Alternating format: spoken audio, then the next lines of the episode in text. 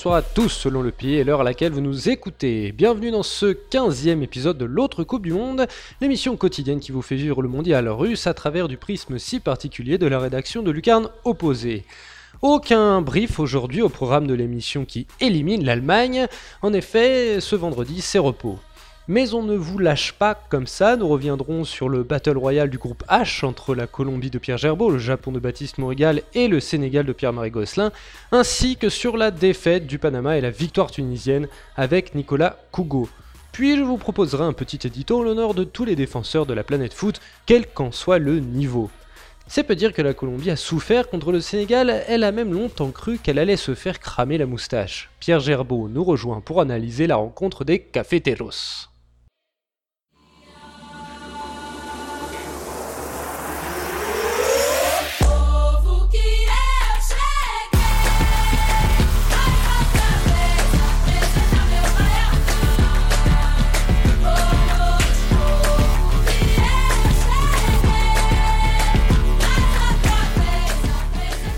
Hola Pedro, comment ça va Pierre? Hola Simon, bah écoute, euh, ça va, soulagé. Tu as explosé les, oreilles de nos auditeurs qui nous écoutent avec un casque, avec ce gros souffle dans ton micro, mais ça nous a permis de mesurer euh, la, puissance du soulagement que vous ah avez vécu en Colombie. Euh, ah. La Colombie s'est donc imposée d'un petit but contre le Sénégal dans un match qu'elle devait gagner, ou alors d'un nul mais profiter d'un certain scénario. Ce match est gagné, ça a été très compliqué avec une première mi-temps euh, dominée par, euh, par les Sénégalais. Euh, et le, la Colombie a réussi, à le faire, a réussi à marquer ce but et à garder ce score. Qu'as-tu pensé de ce match? Ouais, bah, tu as bien résumé. Hein.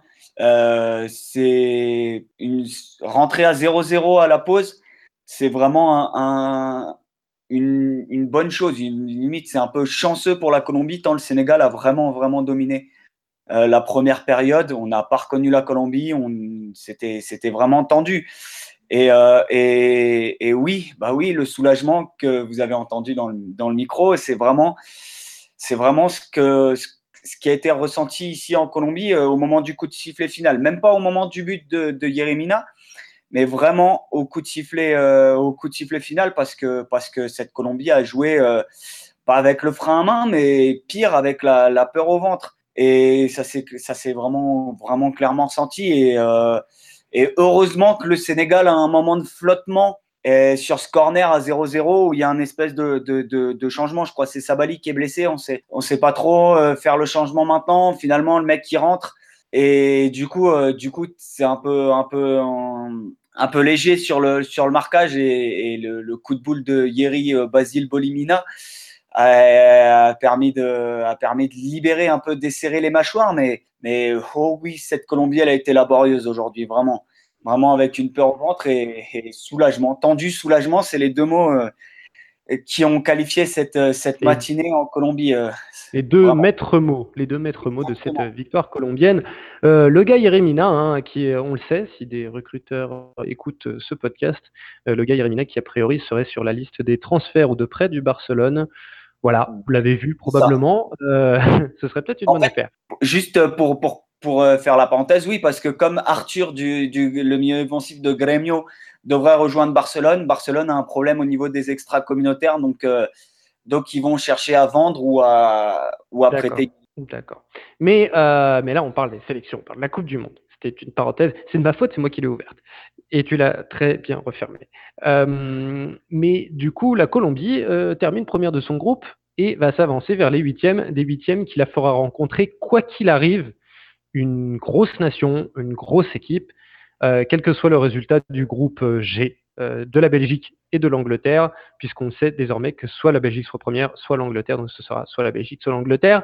Est-ce que la Colombie, après ce qu'on a vu, contre la Pologne du très très bien, contre, euh, contre le Japon euh, de l'accidentel, contre le Sénégal euh, du, du, du, un peu de peur, hein, quelque chose d'un peu timoré. Est-ce que la Colombie est prête à rencontrer une, une, grosse nation comme ça? Bah, on verra. Je te répondrai mardi à 15h. Et ce qui est sûr, c'est que la Colombie va affronter une nation qui est probablement et même certainement plus forte qu'elle sur le, sur, le huitième de finale. À voir avec ou sans Rames. Hein on pensait que le match contre la Pologne, euh, bah, ça avait permis de lever les doutes sur le mollet de, de, de. Là, aujourd'hui, ça ne l'a pas fait. Euh, je ne sais pas s'il vaudrait pas mieux carrément le, dire ok, on compte, on compte pas sur lui euh, et ce mondial se fera sans lui, au moins euh, une semaine supplémentaire. Euh, après, tu l'as dit, il hein, faudra attendre le résultat de Belgique, de Belgique Angleterre pour savoir qui on, qui, qui on affrontera en huitième. Donc, donc, ce qui est sûr, c'est que si la Colombie joue comme contre, contre, contre le Sénégal sur les 45 premières minutes, ça passera pas et peu importe l'adversaire. Et si la Colombie veut espérer quelque chose, il faudra, il faudra reproduire le même match que contre la Pologne. Il n'y a pas de, il y, y aura pas de, il y a pas de secret. Même sur la deuxième mi-temps, si ça a été un peu mieux, si la Colombie n'ose pas son niveau de jeu, ça passera pas. Clairement, après, ce sera contre un autre adversaire. Hein. Le Sénégal a, a, joué avec ses qualités, a, qui, a, qui sont nombreuses. Hein. Euh, tactiquement, physiquement, ils ont vraiment bien bloqué les axes de passe, ils ont permis de bloquer les latéraux. Ils ont, c'était, c'était une excellente équipe du Sénégal aujourd'hui, mais euh, ouais, la Colombie, si elle n'arrive pas à, sortir et à hausser ce niveau, son niveau de jeu, bah, ça passera pas. Faudra, faudra un, même match que contre la Pologne. Ça va être très compliqué, nous sommes tout à fait d'accord. Donc euh, voilà, un match, euh, voilà, maintenant de toute façon, on passe euh, à une étape où il n'y a plus d'erreurs possibles comme celle contre le Japon. la Colombie devra donc prendre le match comme il vient et avec la qualité de, de, son adversaire. un adversaire donc qu'il ne connaît pas encore. Alors on enregistre, mais qu'il jouera le ce mercredi. merci beaucoup. C'est mardi? Mardi à 13h, ouais. Enfin, à 13h, heure de Bogota. D'accord. Et bien écoute, merci beaucoup Pierre et on se retrouve euh, bah, pour le brief de ce huitième de finale euh, de la Colombie, soit contre la Belgique, soit contre l'Angleterre. Ciao Pierre. Ciao Simon.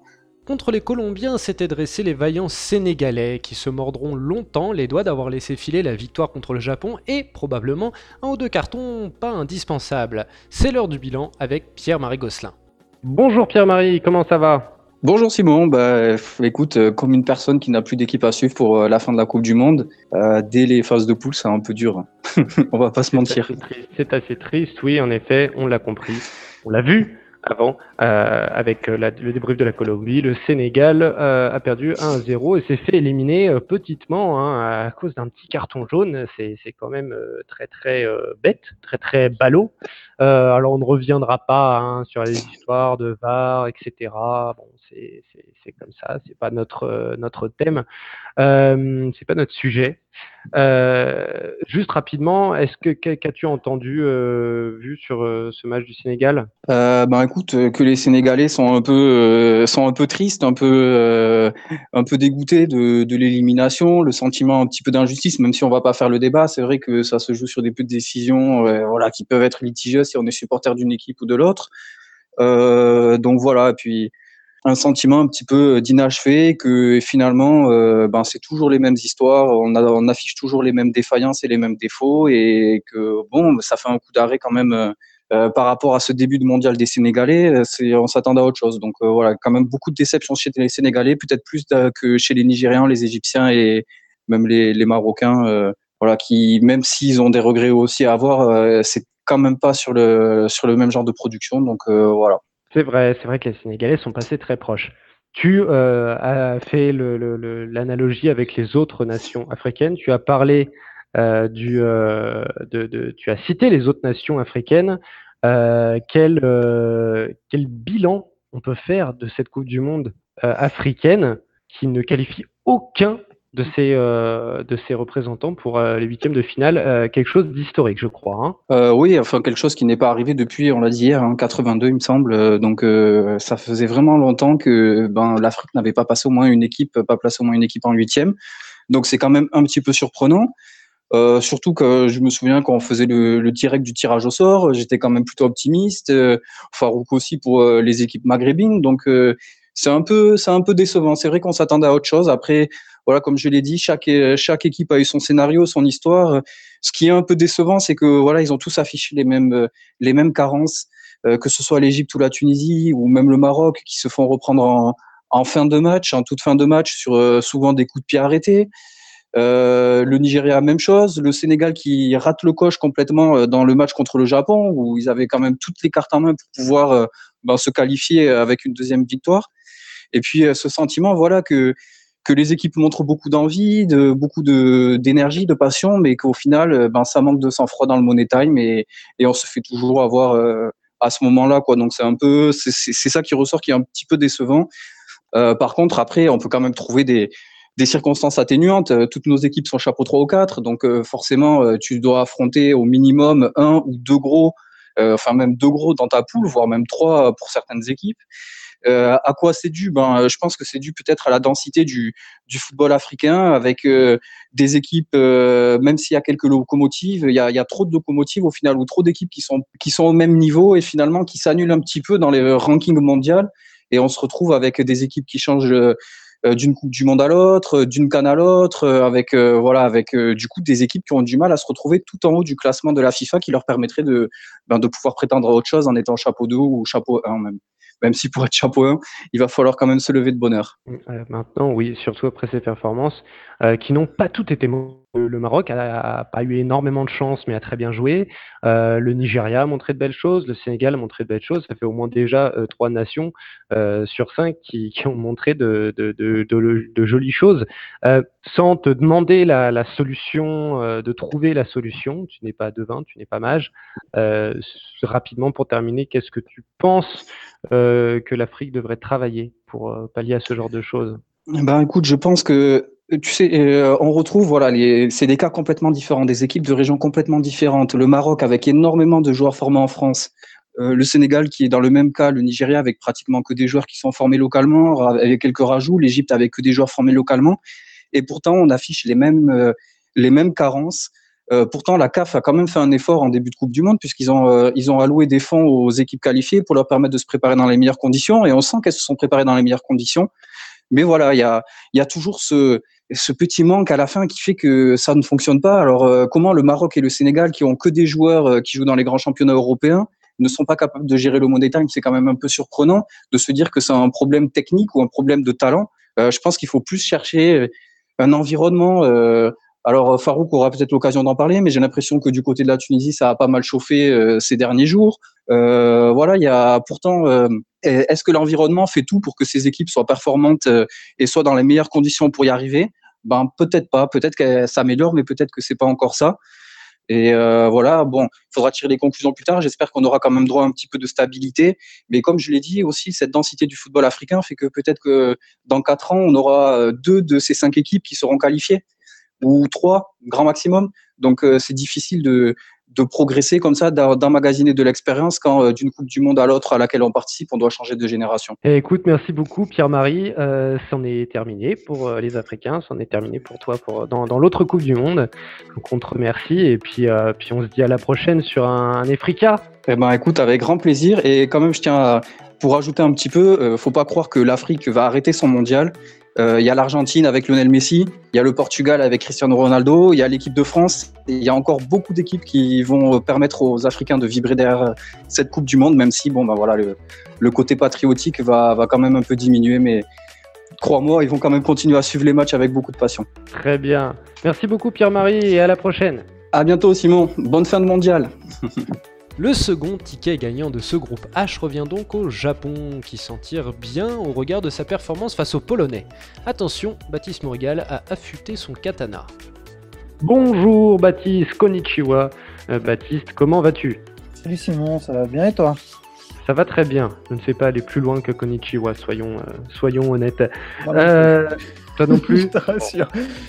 Le Japon, vous l'aurez compris, on est là pour parler du Japon, qui était le dernier, euh, la dernière chance, dernier représentant asiatique de la team AFC Corner, de la team Lucarne opposée, dernier euh, représentant euh, asiatique et dernière, qu'est-ce que je voulais dire? Et dernière chance asiatique, c'est ça, dernière chance asiatique pour pour Lucarne opposée, pour le continent asiatique. J'ai dit beaucoup de fois asiatique, c'est fou. le Japon s'est incliné face à la Pologne, à Pologne, un but à zéro, mais obtient tout de même sa qualification à la faveur d'une meilleure euh, différence de, cartons, moins de cartons jaunes que le, Sénégal, un de moins me semble-t-il. C'est donc passé récrac pour les Japonais, dont toi, Baptiste, tu n'as pas été très satisfait pour ce match contre la Pologne. non, bah non, on ne pouvait pas être satisfait en fait parce que c'était clairement un match où le Japon avait son destin entre les mains et de fait, juste avant, enfin, par la façon dont ils ont abordé la rencontre et dont Nishino a abordé la rencontre, ils se sont vite retrouvés à ne plus du tout l'avoir entre leurs mains.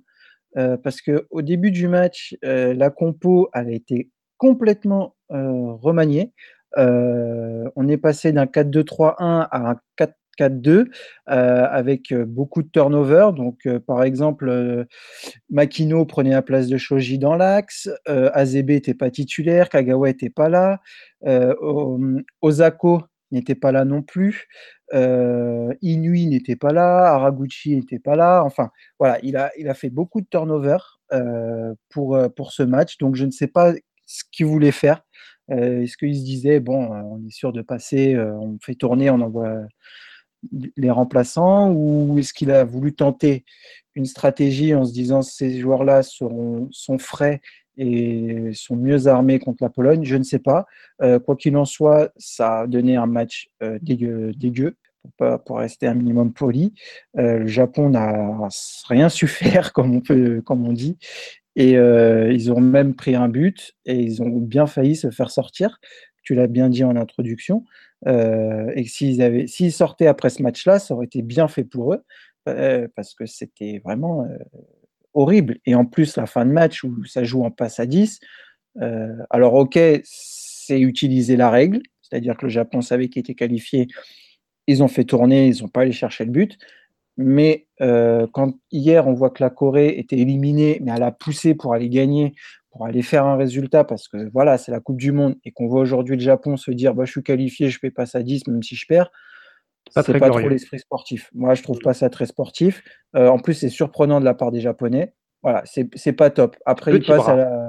Exactement, ces petits bras, ça passe au fair play. Hein, donc eh ben, justement, ces, petits bras, euh, c'est pas très glorieux, euh, ça passe euh. Est-ce que les supporters japonais, la presse japonaise retient plus le, la qualification en soi, elle, ou le contenu de ce match? Bah, Il y a deux choses. Il y a la qualification qui fait plaisir à tout le monde. Donc ça, personne ne sera mécontent, tout le monde est content de ça, au moins euh, le Japon, en plus le Japon est la seule équipe asiatique euh, qualifiée en huitième, mais il y a aussi euh, l'agacement, d'une part il y a dans la presse, mais surtout des supporters, parce que le match était quand même à 1h du matin, attends, 4, 3, il commence à 23h, il a fini donc vers 1h du matin, donc les Japonais ne se sont pas couchés, certes on peut dire que c'est pas tard, mais on est en semaine, demain il y a du... ils vont travailler, voilà, donc jusqu'à 1h du matin, ils ont regardé ce match-là, ils ont regardé leur équipe faire n'importe quoi, quelque chose qui ne les représente pas. Euh, voilà, il y a un peu d'agacement sur ça. Et ils veulent vite passer là au huitième de finale qui risque d'être quand même très compliqué, on passe le que ce sera soit la Belgique, soit l'Angleterre.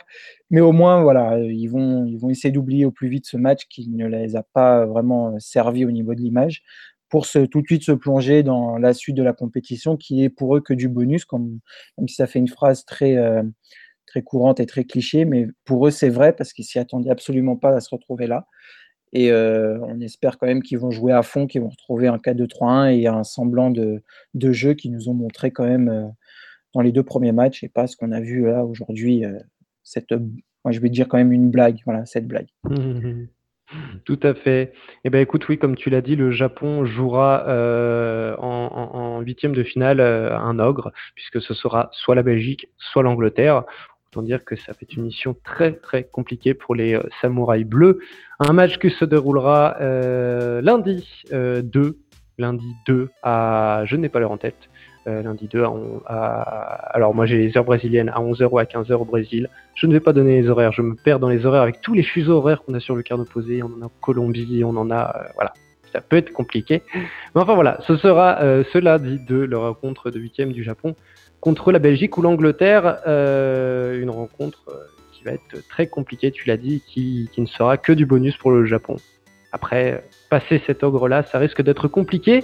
On se retrouve du coup, Baptiste, pour euh, dans quelques jours pour le, pour le brief de, de ce huitième. Eh bien très bien, parfait. Ciao Baptiste. Salut Simon. Nous souhaitions au Panama de terminer son mondial sur une jolie note pour récompenser la fraîcheur de sa participation. Les Canaleros n'ont pas su se l'offrir, au contraire de la Tunisie, qui éteint au moins pour un temps le feu des critiques. Revenons sur ce duel d'éliminé avec Nicolas Cougo. Bonjour Nicolas, comment vas-tu? Bonjour Simon, bah écoute, ça va, ça va, on va, on a fini la phase de groupe, on a de moins en moins de matchs, c'est pas drôle, on va pas, on va s'ennuyer demain, c'est pas cool. On va s'ennuyer, mais ça va aussi alléger un, peu le, travail euh, par ici. Euh, là, on est là pour débriefer notre euh, Panama-Tunisie, un match d'éliminé purement lucarne opposé.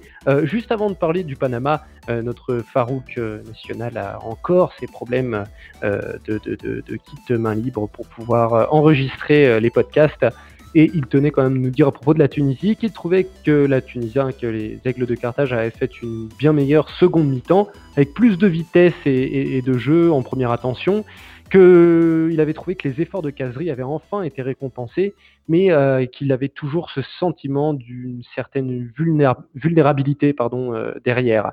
Et puis aussi, il espère que cette victoire ne sera pas, euh, ne sera pas un cache-misère, ne sera pas juste un cache-misère, servira euh, pour, euh, pour la suite.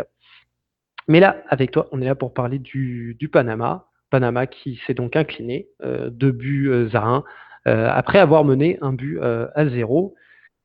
Est-ce que le Panama, voilà, on, s'attendait à trouver, on l'avait dit dans le brief hier, on s'attendait à trouver un Panama un petit peu joueur, on s'attendait, voilà, on avait un peu d'espoir quand même pour le Panama contre cette Tunisie, et puis ça n'a pas fonctionné. Et puis on n'a pas eu un Panama joueur, hein, il faut le dire. On s'attendait à ce que ça joue un petit peu plus au sol. Est-ce que ça combine? Indépendant, et comme on le disait hier, hein, euh, même s'il devait y avoir des, erreurs techniques, des mauvaises passes, mais au moins qu'il y ait une volonté, une ambition dans le jeu, on n'a pas eu la sensation qu'il y en ait eu vraiment. Il faut aussi dire les choses. Panama ouvre le score contre le cours du jeu, parce que la Tunisie de maîtriser, en fait, ouais, si, donnait un sentiment de maîtrise, de maîtriser techniquement et tactiquement le match. Euh, voilà, on a franchement, c'est une déception. Il y a eu, euh, il y a eu ce changement à la poste de sortir Gabriel Torres qui a jamais été trouvé dans les bonnes conditions en première période pour faire rentrer un défenseur supplémentaire avec une réorganisation tactique qui s'en est suivie.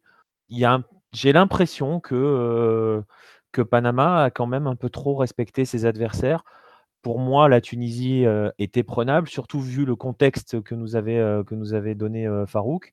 J'ai pas la sensation que. Enfin, j'ai cette espèce d'amertume de me dire que peut-être qu'avec un poil plus d'ambition, Panama aurait vraiment pu vraiment embêter la Tunisie et encore plus exposer c'est cette fragilité défensive qu'on a aperçue. J'ai eu cette même sensation qu'au final, le, Panama, alors qu'il affrontait l'adversaire de ce groupe le plus abordable pour lui, a finalement courbé les chines jusqu'au bout. J'ai eu la sensation dans ce match-là que qu'ils ont joué jusqu'au bout avec le costume de plus petite équipe du mondial, alors que c'était peut-être l'occasion de, l'enlever et d'en vêtir un autre.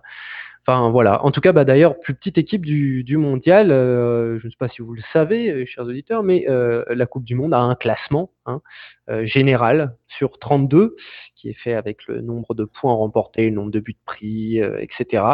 Et le Panama termine en effet dernier de ce classement et ça a été reproché à Senior Gomez en conférence de presse. Il n'a pas trop apprécié, je crois. Non, il n'a pas trop apprécié parce que la question est tout simplement la première question qui lui a été posée en conférence de presse, enfin la deuxième pour être précis parce que c'était une question double posée par le même journaliste et un journaliste panaméen justement. Donc là pour le coup euh, c'était la maison hein, qui s'en prenait elle-même euh, à la maison et, euh, il n'a pas du tout apprécié que l'on puisse dire que son équipe est la pire du mondial et la, plus pauvre et il, s'est livré derrière à une démonstration assez intéressante, assez virulente justement contre le journaliste en lui disant écoute, si tu veux t'amuser à comparer les équipes, parce que pour dire qu'une telle équipe est pire que les autres, il faut comparer sur le terrain, mais il faut aussi comparer en dehors. Et donc, il a commencé à lui poser une série de questions. Est-ce que le championnat panaméen est du niveau des championnats des équipes que, Panama a affronté pendant cette Coupe du Monde? Est-ce que l'éducation footballistique et la formation des joueurs que nous, on a mis sur le terrain est au même niveau que, ce, que les rivaux? Est-ce qu'il lui a fait toute une démonstration? Il lui a demandé euh, combien de terrains praticables on a à Panama pour pouvoir nous entraîner? Quelles sont les infrastructures dans lesquels la sélection peut travailler, compare avec, avec les autres, et il dit, moi, ce que je vois, c'est qu'on a tenu tête à des équipes qui nous sont supérieures. Par exemple, il trouve que ce soir, voilà, que son équipe a, s'est livré à un match assez serré au final, face à une équipe dont les joueurs sont largement plus techniques, largement plus physiques que les siens, et que donc il ne lui permettait pas de dire que son, que son équipe est la pire du mondial, que son équipe soit la plus jeune, et il l'a dit, il a répété, euh, soit la plus jeune en termes de culture historique. Il a rappelé le nombre de Coupes du Monde qu'ont disputé ses adversaires. Euh, oui, mais que ça soit la pire, c'est manquer de respect. Et il a conclu euh, clairement en lui disant Tu devrais apprendre à respecter ta sélection.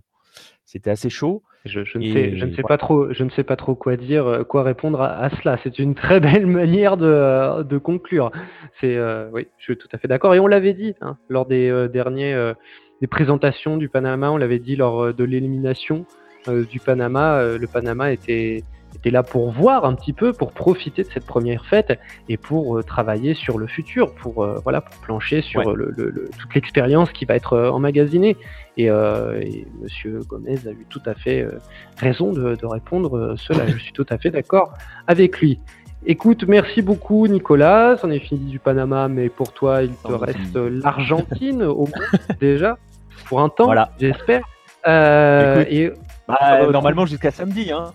ouais, au moins, ça. Donc bah, déjà, on se retrouve demain pour faire euh, le brief euh, de, de, ce huitième de finale France-Argentine. Eh ben, écoute, avec plaisir. À demain. Salut Nicolas. Salut. Et voilà, c'en est fini de la phase de groupe de ce mondial russe. 48 matchs qui nous ont réservé de belles surprises et qui auront eu raison d'un certain nombre de représentants du contingent lucarne opposé. Alors, que retenir de cette phase? La nouvelle sortie d'un tenant du titre L'omnipotence de Cristiano Ronaldo La théorie du chaos selon les gauchos ah, Ce que vous voudrez, vous me direz, hein, et vous avez bien raison. Pour ma part, je souhaiterais rendre hommage aux Godin, Thiago Silva, Varane, Vertonghen, Lovren, Mina et compagnie, ces joueurs qui ne gagnent que très rarement les trophées individuels, ces joueurs dont on considère que la valeur est moins grande que celle des flambeurs de l'avant-garde, ces joueurs qui ont été les meilleurs éléments de bon nombre des qualifiés jusqu'à présent. Leur faute Être attaché à cette lourde tâche qu'est la défense de leur but. Car oui, un défenseur, ça défend. Ça marque aussi parfois, soit, ça dribble également de temps en temps, mais un défenseur défend avant tout. Quand d'aventure il leur arrive de s'élancer à l'assaut du camp adverse, c'est l'angoisse qui plisse leurs yeux pendant qu'ils observent fébriles le ballon perdu filer dans l'autre sens. Courant à grandes enjambées pour se replacer, ils se sentent investis d'une mission sacrée. La forteresse ne doit pas être violée et sans eux, elle ne peut être correctement gardée. Si par malheur la balle maligne passe la ligne fatidique, alors l'impuissance, la frustration qui tambourinent leur home de chevalier bayard sont une insoutenable souffrance. Pour eux, une simple défaillance peut s'avérer fatale. Ils n'auront pas d'autre occasion, comme les acrobates qui s'agitent à l'autre bout du terrain. Une mésentente, une erreur d'appréciation, un mauvais contrôle, une mauvaise passe, et les voilà couverts par l'opprobre sans aucun procès. Tout impardonnable qu'il soit, le couac de l'attaquant ne changera jamais la marque. Le défenseur, lui, aura pour sacerdoce de se rappeler sa faute chaque fois qu'il posera son regard sur le tableau d'affichage. Cruauté mathématique, plus un pour l'ennemi. Mais ces hommes de l'ombre ont pour eux la bravoure, le sens du sacrifice et surtout, surtout, de la hauteur. Du mirador de leur campement, ils observent le ballon parcourir la pelouse d'un fantassin à l'autre, traçant d'une craie imaginaire sur ce grand tableau vert des schémas tactiques vivants, analysant le mouvement dansant des lignes. Ils sont capitaines par défaut. Les dribbles chaloupés, les passements de jambes ravageurs et autres roulettes magiques, ils les laissent aux virtuoses des avant-postes. Le talent et l'esthétisme des arabesques de leurs facétieux partenaires ne les laissent pas de marbre pour autant. Admiratif, leur ordre de bataille ne changera pourtant jamais. Ces feux follets doivent être tenus en respect coûte que coûte. S'ils ne marquent que rarement, eux aussi vibrent quand, surgissant de nulle part, ils interceptent une passe bien sentie qui n'aura pas échappé à leur lecture du jeu quand, d'un tacle ou d'un coup d'épaule autoritaire, ils stopperont leur adversaire lancé au galop. Le butant au pied, ils seront la pierre fondatrice d'une contre-attaque hypothétiquement concluante. Relançant intelligemment le jeu de leur équipe, ils enverront la sphère explorer des contrées plus hospitalières là-bas, vers la lumière. Les meilleurs d'entre eux, les Beckenbauer, Blanc, Maldini et consorts, jouent le buste haut, la tête levée, bien droite, portent le brassard avec panache et exemplarité.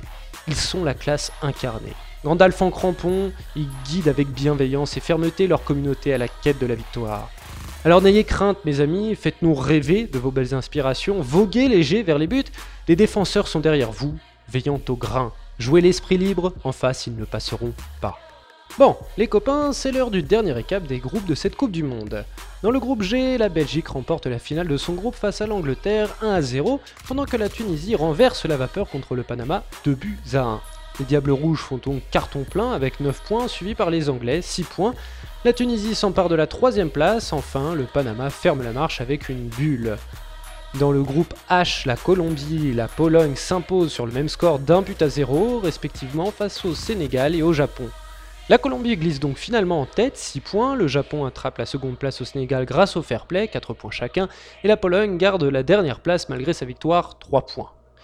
Merci à tous de nous avoir suivis pour ce 15e épisode de l'autre Coupe du Monde. N'oubliez pas de venir nous solliciter sur les réseaux sociaux.